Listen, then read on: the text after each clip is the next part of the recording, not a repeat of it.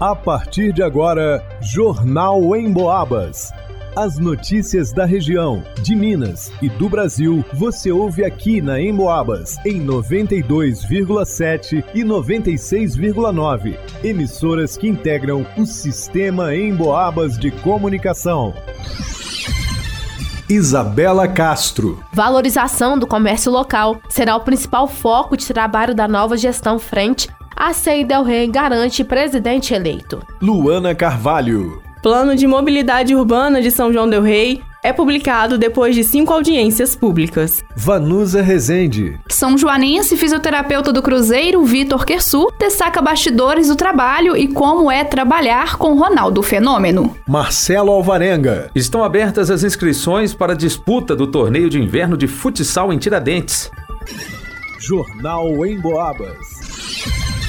A Associação Comercial de São João del Rei realizou uma eleição para a escolha de uma nova gestão que comandará a associação triênio 2023-2025. No pleito foram eleitos presidente e vice, uma nova diretoria executiva e também novos membros para o Conselho Deliberativo e o Conselho Fiscal. Em entrevista à Rádio Emboabas, o novo presidente da ACI Del Rey, Miguel Geraldo de Carvalho, explicou quais serão as principais propostas de trabalho que servirão de base condutora para a sua gestão. É, um dos pilares que a gente vai seguir é a valorização do comércio local da nossa cidade, né? É, isso é muito importante, de estar tá atraindo novos associados com produtos que a gente já tem lá na associação, né? Que vão aí ajudar a beneficiar os associados e trazer produtos novos também. A gente está sempre à procura de trazer algum benefício para os nossos associados, né? De acordo com o presidente da CI, o comércio são joanense proporciona muitas facilidades para o consumidor,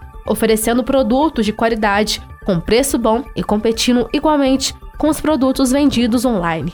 O vice-presidente José Egídio de Carvalho completou a fala do mandatário e disse que, além dessas vantagens oferecidas pelo comércio local, ao realizar compras na cidade, o consumidor auxilia na manutenção de empregos, na geração de novos postos de trabalho e no avanço da economia local. Quando você compra no comércio de São João del Rei, no primeiro momento você está garantindo a continuidade dos empregos existentes. Quando você compra no comércio São João del Rei, você está contribuindo para que novas oportunidades de empregos surjam. Você está contribuindo, como disse o Miguel, porque nós pagamos os nossos impostos aqui. Quer dizer, a nossa, a, a, todos os nossos recursos são canalizados, é, ajuda a roda da economia a girar. Então, quando você vai no comércio e compra, você tem todas essas facilidades. Você vai lá, troca o número, troca a cor, troca o produto. Então, é. quer dizer, você prestigia e tem essas vantagens.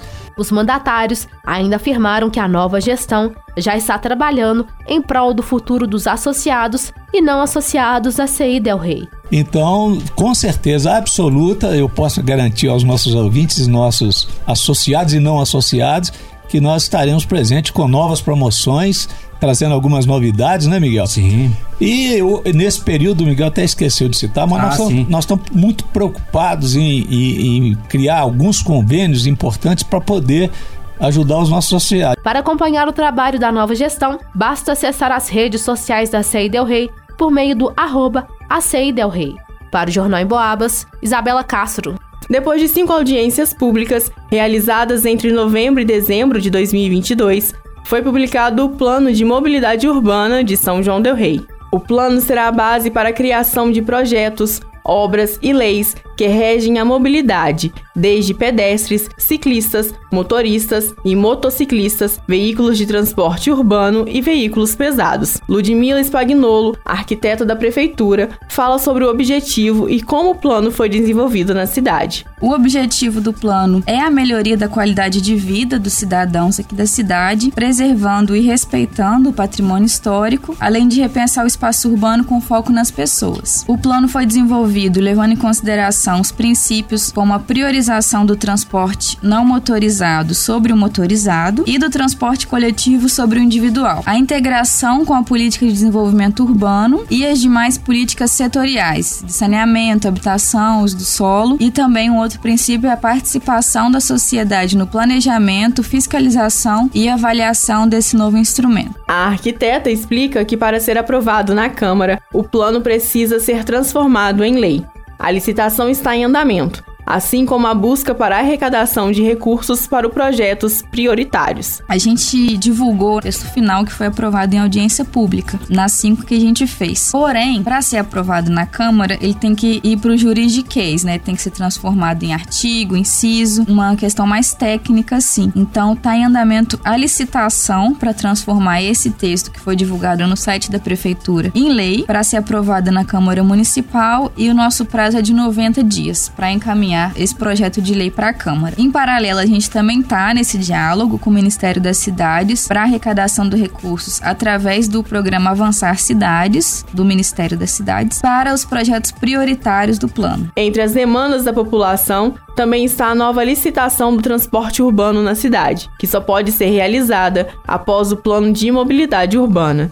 Ludmila afirma que a busca de recursos para a licitação do transporte público está em andamento. E a gente também busca captação de recursos para que o projeto do transporte público, seguindo as diretrizes do plano de mobilidade, seja elaborado para, enfim, ser realizada a licitação do transporte público aí no município. A arquiteta da prefeitura também explica a busca e de onde virá os recursos do Fundo Municipal de Mobilidade Urbana que serão usados para projetos de infraestrutura na cidade. Para a gente conseguir buscar ainda mais financiamento para as nossas propostas. Mas a gente já está em contato com o Ministério das Cidades e com alguns é, deputados federais que representam aqui o município. É, mas a gente também tem outras linhas de crédito da Caixa Econômica, do BNDES, dentre outras. Por meio das emendas parlamentares, a gente também foi contemplado recentemente com projetos para melhoria da infraestrutura de praças e de pavimentação e esses projetos já estão em execução. E percentuais resultantes das multas, dos radares que serão implantados e de medidas compensatórias também vão ser destinados para o Fundo Municipal de Mobilidade Urbana para essas obras de infraestrutura. Assim como qualquer sistema de planejamento de longo prazo, o Plano de Mobilidade Urbana de São João del Rei deverá ser monitorado e seu conteúdo reavaliado e reformulado ao longo de sua implantação, levando-se em conta as novas realidades sociais e o acelerado desenvolvimento tecnológico, bem como os rumos do desenvolvimento urbano e econômico do município e do país. O trabalho ininterrupto da comissão visa a elaboração de um banco de dados sobre a mobilidade urbana no município, o aperfeiçoamento e a atualização das análises e propostas do plano. A revisão do plano será um trabalho contínuo e a compilação dessas análises deverá ser apresentada a cada cinco anos. Para o Jornal em Boabas, Luana Carvalho. Trabalhar com o que você ama no clube do seu coração e ainda ter Ronaldo Fenômeno como seu patrão. Poderia ser a descrição de um emprego dos sonhos, né? Mas é a realidade que o São Joanense Vitor Quessu vive há cerca de um ano. O Ronaldo, a simplicidade em pessoa ali no, no dia a dia, né? Ele tá sempre indo na, na Toca 2, onde eu, onde eu trabalho, então tem esse contato direto com ele. É claro que não, nós não temos tempo ali para fazer uma uma, uma resenha, né, uma troca de palavras, mas é, é, o contato dia a dia, ele sempre pergunta pelos processos com os atletas e tudo mais, né? O difícil é fingir naturalidade perto do Ronaldo, né? Você vai cumprimentar ele meio, boa tarde, Ronaldo, tudo bem? A mão tá meio tremendo, você tá suando, mas é, isso é tranquilo. Vitor é fisioterapeuta do Cruzeiro Esporte Clube desde o início da SAF, quando Ronaldo se tornou o sócio majoritário do clube. Todo mundo sabe que rola uma pressão para a gente conseguir mostrar um bom trabalho para a empresa, né? E no caso do Vitor, atender o patrão significa atender o maior artilheiro do Brasil em Copas do Mundo. Além disso, ele, ele faz alguns procedimentos no clube também, né? De, de vez em quando tá chegando depois do almoço, tá o Ronaldo lá tratando lá no, no nosso departamento, né? E aí, mais uma vez, finge naturalidade, finge que nada está acontecendo e vai para sua mesa e continua fazendo o seu trabalho. Né? O mais engraçado é que é, a, o Ronaldo, o Paulo André, a diretoria, eles geralmente eles, eles chegam num horário assim que acabou de sair o caos do departamento e nós estamos organizando tudo, colocando tudo no lugar de novo e aí eles chegam, né? E aí a gente tem que acelerar mais ainda o processo ali para não ficar nada fora do lugar. Além dos bastidores, em entrevista ao programa Papo de Esportes da Rádio Boabas Mais Informação, a 92,7, Vitor também contou sobre o dia a dia do trabalho. É, no futebol hoje é mais barato você prevenir a lesão e uhum. gastar todo o esforço para prevenir do que perder o atleta e esse atleta está é, recebendo, está perdendo direitos de imagem e não está jogando pelo clube. Então hoje o clube investe mais em prevenção do que é, realmente no tratamento das lesões dentro do esporte. Então, assim, a parte mais difícil da fisioterapia hoje é esse monitoramento, esse controle que nós temos que ter juntamente com a preparação física, né? É, sozinho, é, só o médico, só o fisioterapeuta ou só o, o preparador físico, ninguém resolve nada no clube. Né? A junção do, das três áreas é o que faz o atleta performar e é o que faz o, o, o time ser, ser melhor a cada dia. O fisioterapeuta, que acumula passagens também por outros grandes clubes de Minas Gerais, como Atlético e América, conta a parte que o torcedor que acompanha os 90 minutos de jogo acaba não vendo. Né, nenhum atleta, né, isso é uma informação muito importante, a gente às vezes como torcedor não, não entende isso, é que o atleta não gosta de estar parado, ele não gosta de ficar encostado no departamento médico, é o pior lugar do clube. Então, é, ele quer estar tá jogando sempre. Então, muitas vezes, é, nós entramos nesse conflito de informações com esse atleta, é, para ele entender, né? Ah, é, tá com, quando nós vemos na mídia, ah, tá com desgaste muscular, tá com uma fadiga muscular, é justamente ele tá um ponto antes de ter alguma lesão mais séria. Então, nós pedimos para controlar a carga desse atleta, né? É, ele não para totalmente de treinar, mas ele treina com uma carga mais reduzida, que vai permitir essa recuperação e assim esse atleta vai poder é, no próximo jogo, talvez um ou dois jogos depois, dependendo da gravidade de que, dos sintomas que ele tem, ele está desempenhando normalmente. Acompanhe a entrevista completa no site emboabas.com, na área de podcast. Para o Jornal Emboabas, vá nos a resenha. A bola vai rolar no 26º Torneio de Inverno de Futsal em Embaixadinhas em Tiradentes. O campeonato, com início previsto para o dia 3 de julho, contará com diversas categorias, desde o sub-9 até o nível master. Todas elas contarão com troféu e medalhas para o campeão e vice, e também para o artilheiro e goleiro menos vazado. No dia 19 de junho, haverá uma reunião presencial com as equipes. Para participação nas competições femininas é necessário ter no mínimo 14 anos.